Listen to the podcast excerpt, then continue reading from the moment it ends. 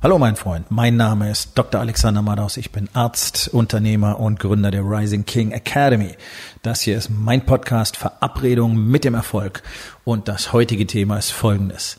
Erst die Mitarbeiter, dann die Kunden. Entspann dich, lehn dich zurück und genieße den Inhalt der heutigen Episode.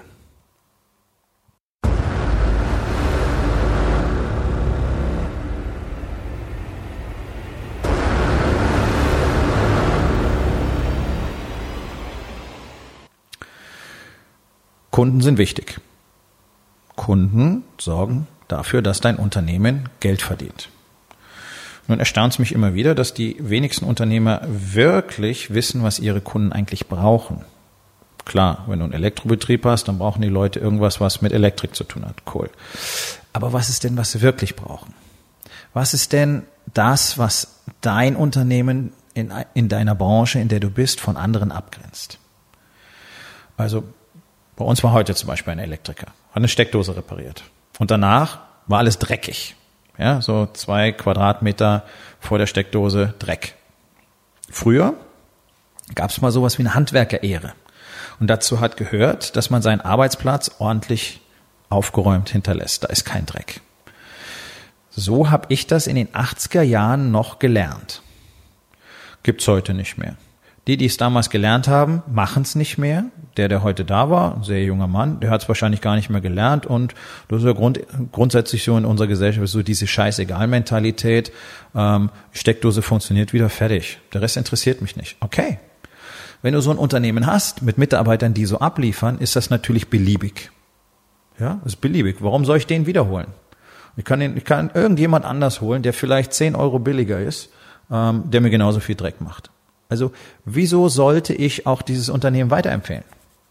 Ja, so. Und das ist dieses Mindset, was 99,9 Prozent der Unternehmer in Deutschland fehlt.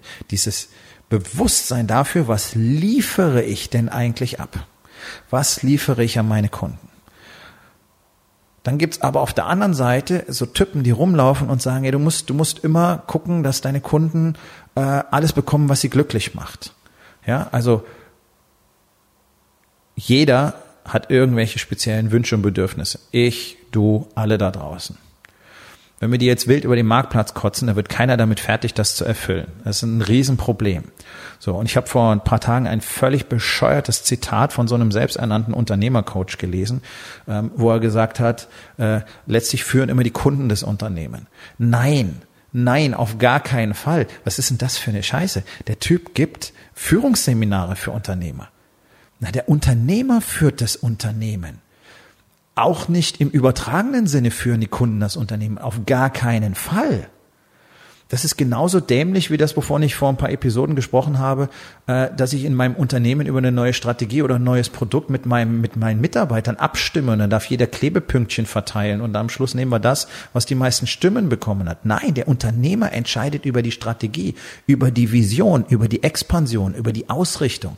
Der Unternehmer entscheidet, wie abgeliefert wird.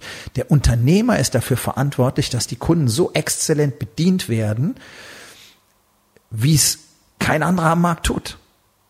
Sowas nennt man eine Nische zu schaffen. Die Kunden führen nicht mein Unternehmen. Niemals. Feedback? Ja, natürlich. Feedback ist wichtig und du musst Feedback haben und ich bin immer offen für jedes Feedback. Mache ich deswegen alles, was den Leuten einfällt? Nein, auf gar keinen Fall. Ich habe das in meinem Gym gemacht. Ich habe vier Jahre lang das Top-Sportstudio im Rhein-Main-Gebiet gehabt. Das teuerste und das Beste.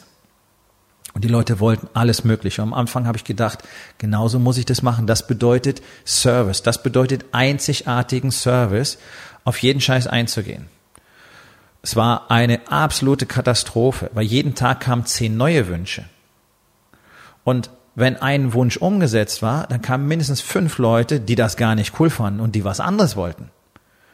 Und es wäre, es wäre, ja, letztlich in meinem Selbstmord geendet, wenn ich nicht irgendwann gesagt hätte, Schluss es gibt hier genau das und so wird's gemacht und nicht anders und ansonsten interessiert es mich nicht mehr. Die Leute können es mir erzählen, aber ich höre nicht mehr zu. Okay, ich habe nur zugehört, wenn es wirklich wichtige Dinge waren. Aber jeder wollte ja seine eigenen Öffnungszeiten kreieren am liebsten. Morgens um fünf, abends um zehn, am Wochenende, äh, Samstagnachmittag um sechs, am Sonntagnachmittag am besten, weil da haben ja alle Zeit. Ähm, Andere fragen, warum nicht 24 Stunden am Tag offen und so weiter und so weiter. Also das war jetzt kein typisches Gym, wo du einfach reinkommst und machst, was du willst. Das waren immer ähm, vom Trainer betreute Stunden. Das heißt, wie, wie, ja, wie Personal Training in einer kleinen Gruppe. Und das hätten wir 24 Stunden am Tag anbieten sollen. Kann man machen, kann man aber nicht machen. Gibt keinen auf der Welt, der es tut, weil es gar nicht geht. Aber die Leute wollen es. Ja, die Leute wollen alles Mögliche, weil sie auch nicht festlegen wollen. Die wollen sich nicht festlegen auf ihre Trainingsstunde, sondern die möchten möglichst viele zum Auswählen haben, kommen zu den meisten Zeiten gar nicht, beschweren sich dann aber, wenn sie da keinen Platz mehr kriegen. Aha, interessant. Also dem zu folgen ist eine Katastrophe. Und ein Mindset zu entwickeln, in dem der Kunde die Kontrolle im Unternehmen hat, wird immer in eine Katastrophe enden. Ich kenne eine Menge Unternehmer, ähm, die das, die das machen, und ich habe mit einigen zusammengearbeitet, die es gemacht haben.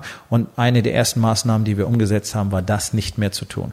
Und es führt zu einer enormen Entlastung, zu viel weniger Chaos und äh, zu zufriedeneren Kunden und einem besseren Business.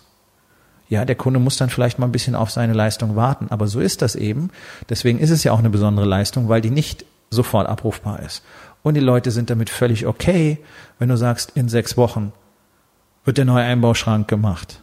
Okay, weil sie wissen, sie bekommen ihn und sie bekommen eine Top-Leistung und weil denen auch klar ist, dass nicht jeder jederzeit sofort alles haben kann. Versuchen tut trotzdem jeder. Und deswegen muss man einfach sagen, das ist wie im Kindergarten. Man muss sagen, okay, pass auf, das ist, was du willst, das ist das, was wir dir anbieten können, zu dem und dem Zeitpunkt. Das ist dein Termin. So wie beim Arzt. Du kriegst einen Termin. So wie überall. Du kriegst einen Termin beim Installateur. Das ist normal. Wer jetzt aber versucht, jedem alles ständig recht zu machen, der wird irgendwann total untergehen, weil er nicht mehr weiß, wie er diese ganzen Akuttermine unterbringen soll. Und dann passiert nämlich das, dass Kunden ständig enttäuscht werden, weil es ja nicht funktionieren kann. Weil es ja viel zu viel ist. Und weil Versprechungen gemacht werden, die man nicht halten kann. Das habe ich alles live miterlebt. Und das sorgt für wirkliche Kundenunzufriedenheit und das sorgt für Verluste. Verlust an Business, Verlust an Geld, Verlust an Kunden. In dem Moment, wo du das nicht mehr machst, sondern einfach sagst, ja, aber in dem Zeitraum geht es halt nicht, aber da geht es und dann bist du da zuverlässig und lieferst 100 Prozent ab oder 150 Prozent besser, dann wirst du merken, was das für dein Business tut. Also die Kunden haben mal garantiert nicht die Kontrolle in deinem Unternehmen. Lass dir sowas niemals erzählen. Sowas ist absoluter Quatsch und ich weiß nicht, wie man drauf kommen kann, so einen Blödsinn zu verzapfen. Wer hat denn nur die Kontrolle in deinem Unternehmen? Bei vielen Unternehmen sind es die Mitarbeiter.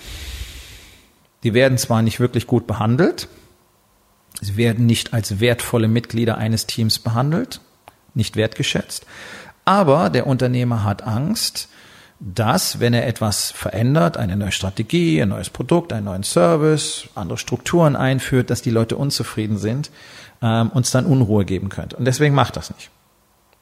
Auch das habe ich sehr oft selber miterlebt. Auch das haben Männer gemacht, mit denen ich arbeite. Die tun es inzwischen nicht mehr, haben die Führung übernommen. Und was ist?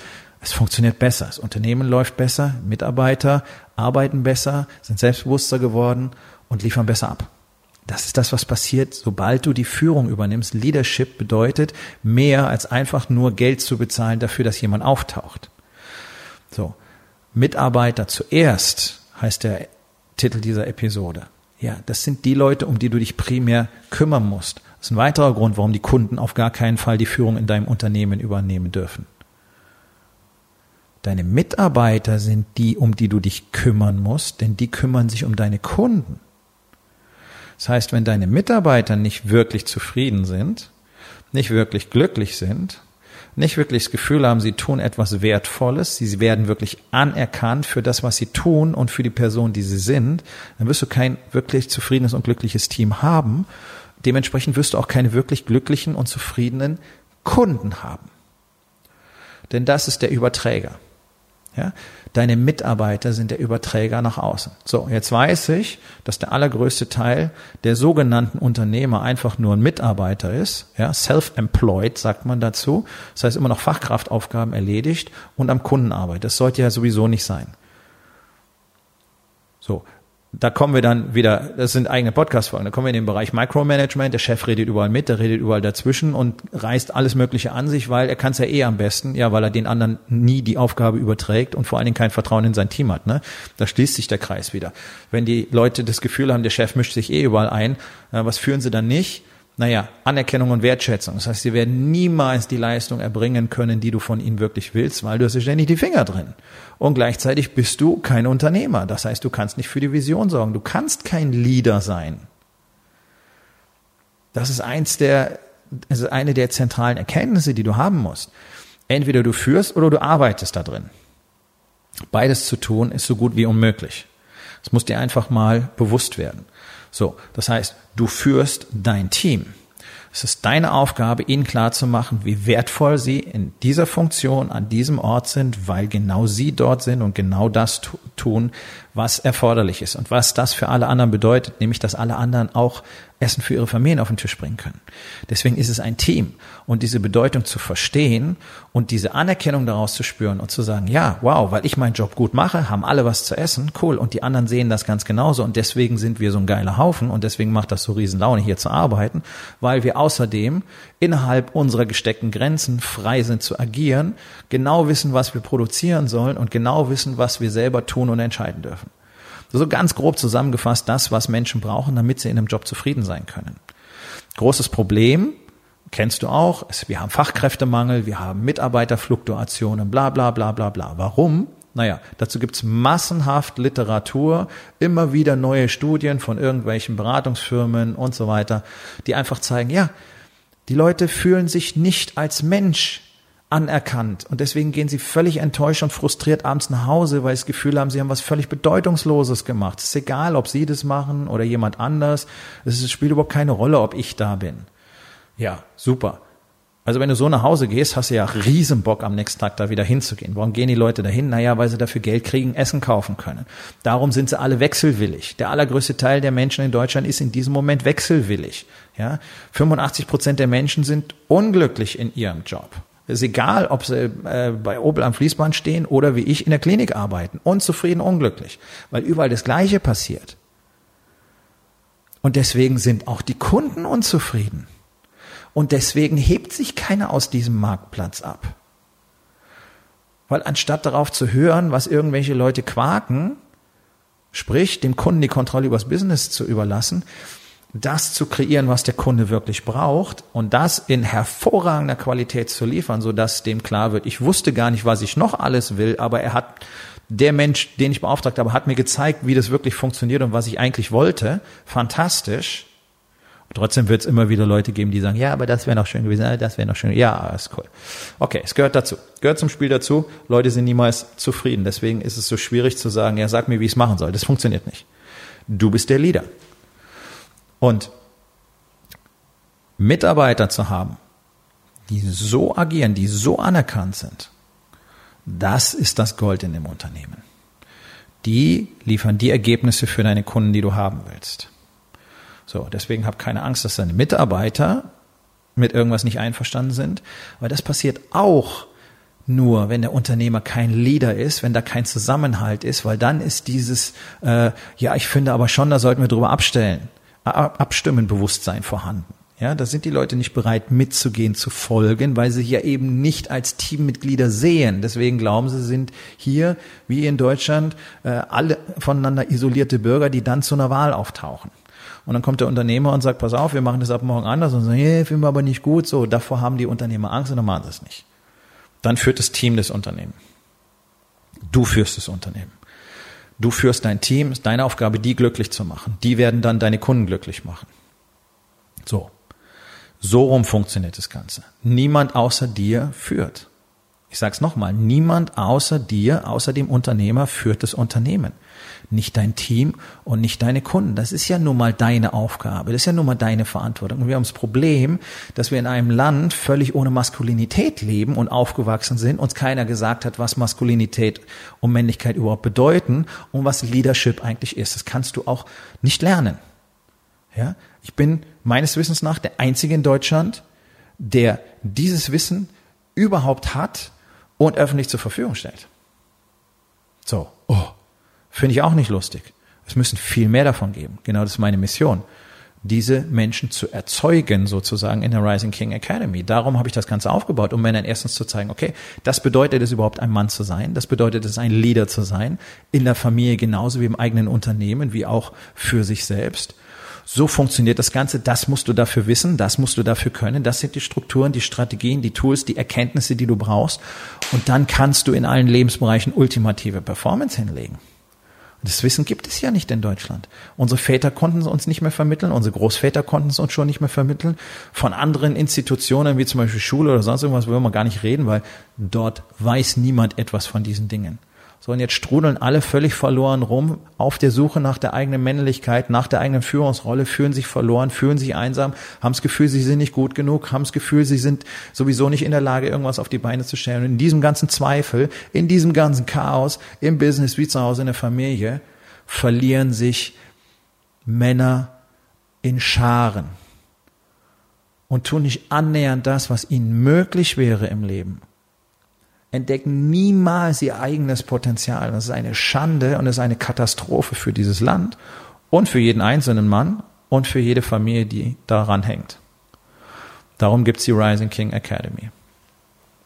Darum gibt es eine wachsende Gemeinschaft von Männern, die das für sich und für uns alle verändern wollen.